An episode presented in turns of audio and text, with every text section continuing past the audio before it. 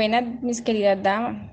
Qué bueno poder compartir nuevamente con ustedes una enseñanza. Y como saben, estamos estudiando el libro de Filemón.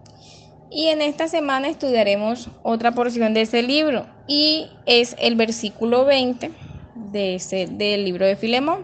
Así que las invito a que busquemos nuestras Biblias y lleguemos hasta el libro de Filemón para leer nuestro versículo base. Les voy a dar un tiempo mientras buscan sus Biblias y llegan hasta nuestro pasaje.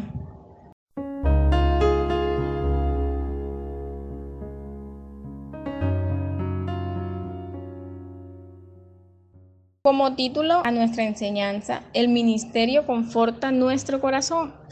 Y el apóstol Pablo eh, es un hombre que siempre predicó el Evangelio gratuitamente sin sacar ningún provecho, como nos lo dice Primera de Corintios 9, 18.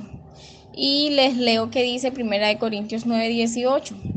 ¿Cuál pues es mi galardón? Que predicando el Evangelio presente gratuitamente el Evangelio de Cristo para no abusar de mi derecho de evangelio.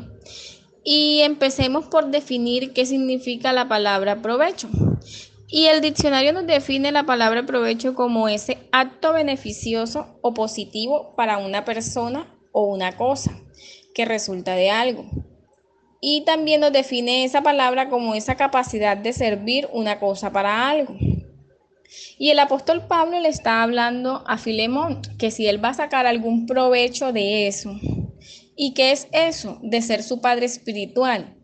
Le dice que si él va a sacar algún provecho de eso, que sea para el ministerio y sea que Filemón acepte Onésimo, ya que Filemón pues es su hijo espiritual, como les había dicho anteriormente, al igual que Onésimo. Entonces, él también le hace en el versículo, en el versículo 11, le dice que Onésimo, en, leamos Filemón 1.11, y dice, el cual en otro tiempo te fue inútil, pero ahora a ti y a mí nos es útil. Y le está hablando de que ahora les es útil para el ministerio.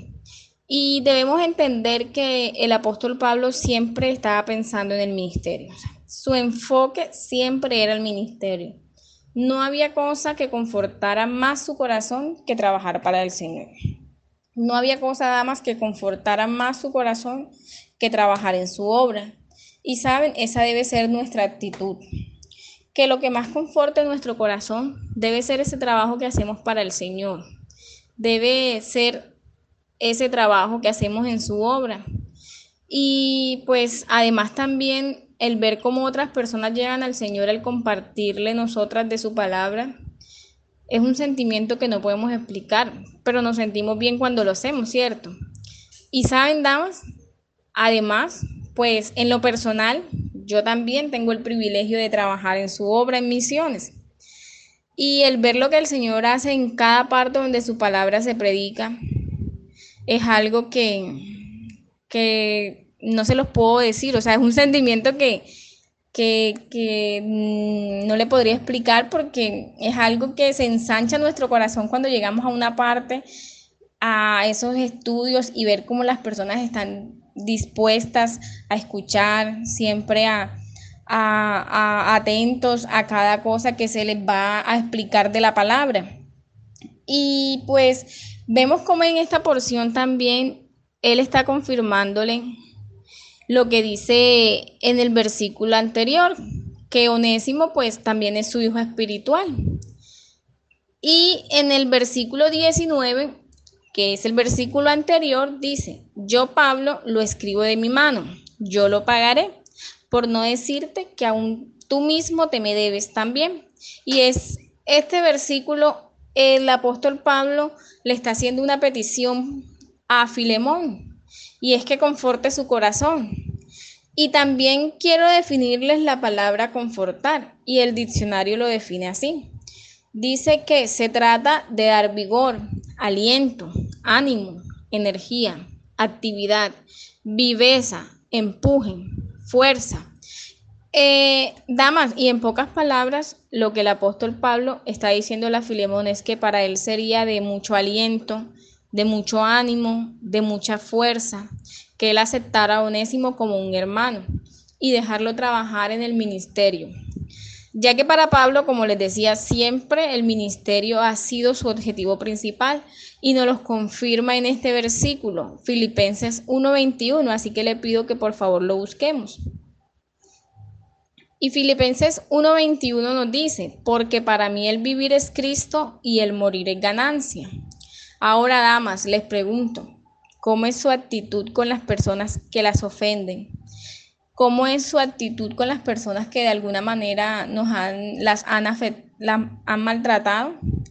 ¿Se refleja el amor de Cristo que está en nuestros corazones, en nuestro trato hacia ellos? ¿O por el contrario, no mostramos a Cristo y mostramos más nuestro orgullo? ¿Mm? Y pues hablando de ese provecho que nos habla el apóstol Pablo, el provecho este que él quiere sacar, nos lo resume siempre, eh, Filipenses 2.2 y dice así Filipenses 2.2, completad mi gozo, sintiendo lo mismo, teniendo el mismo amor, unánimes, sintiendo una misma cosa.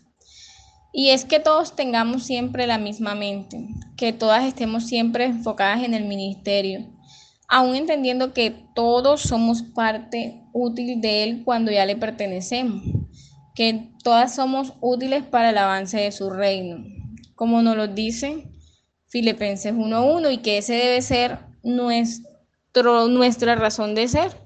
Ya lo habíamos leído antes, Filipenses 1.21.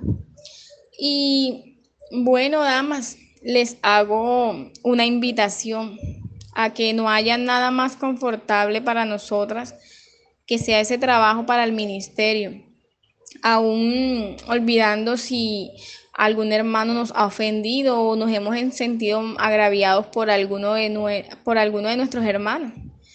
Que siempre nuestro enfoque y nuestra mira sea el trabajo que podamos hacer para el Señor. Y pues ahora también a, a ti, dama, quiero preguntarte, la, a ti que no tienes una relación personal con el Señor Jesucristo, te invito a que recibas a Cristo para que puedas sentir el gozo que da servir a Cristo, el gozo que da a nuestras vidas y cómo conforta nuestra alma el trabajar en su obra. Cómo conforta nuestra alma al ver cómo el trabajo que realizamos para el Señor permite el avance de su reino. Si has entendido que no tienes esa relación personal con Dios, te invito a que le des clic al siguiente video donde te mostraremos cómo poder tener esa relación personal con Cristo. Damas, como una pregunta de reflexión para que miremos en dónde está nuestro enfoque, es ¿Estás dispuesta a olvidar una ofensa o un agravio con tal de que el ministerio de Dios avance? Y pues la otra pregunta es que si reconforta nuestra alma trabajar en el ministerio del Señor. Y son preguntas que nos hacen meditar un poco en qué estamos enfocadas nosotras y si realmente nuestro enfoque es el ministerio y si ese trabajo que hacemos nos, nos reconforta, nos da ese gozo que, que debería de darnos el trabajar en su obra.